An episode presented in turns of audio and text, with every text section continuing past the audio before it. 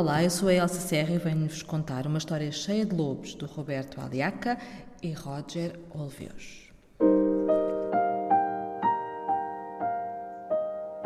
Era uma vez uma história cheia de lobos.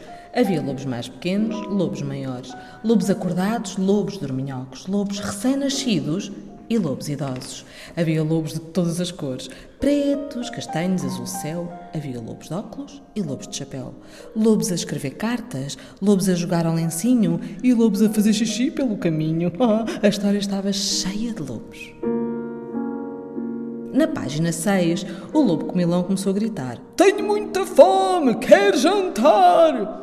Os outros lobos deixaram o que estavam a fazer e, bora, foram procurar comida pela história fora. O lobo comilão ficou sozinho na página 9. Tinha tanta fome, tanta fome, tentou comer as letras desta história louca, enquanto os outros lobos procuravam paparoca. Só que ele era tão baixinho e elas estavam tão altas que não conseguia alcançá-las. Haverá por aqui umas cadeiras, dois cadotes ou três palmeiras? E como era comilão e comia por vinte, saltou para a página seguinte. Ah, ali havia balanço e um escorrega. O lobo comilão subiu pela escada, abriu a boca, mostrou os dentes e comeu uma palavra inocente. Ah, não gostou, cuspiu-a logo. Hum, que horror! As letras estavam duras e sabiam a pintura. Os lobos voltaram à página 13 de mãos vazias. Só o lobo desenrascado é que tinha encontrado uma borboleta num telhado. Era grande e deslumbrante, mas as borboletas não se comiam porque faziam cócegas na barriga e eles não paravam de rir durante cinco dias.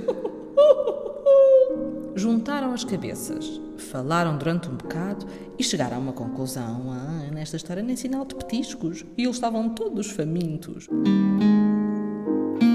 Alguns pensavam em costeletas assadas e outros em ovelhas penteadas.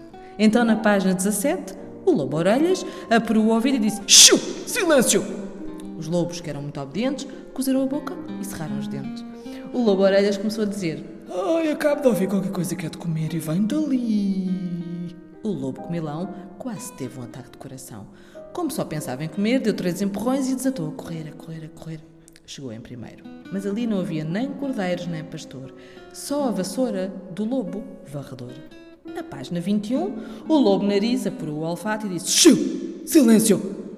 Os lobos, que eram muito obedientes, cozeram a boca e cerraram os dentes. O lobo nariz começou a dizer: Hã? Acabo de cheirar qualquer coisa que é dali. É de comer. E vem dali. O lobo comilão quase teve um ataque de coração. Como só pensava em comer, deu três emperrões e desatou a correr.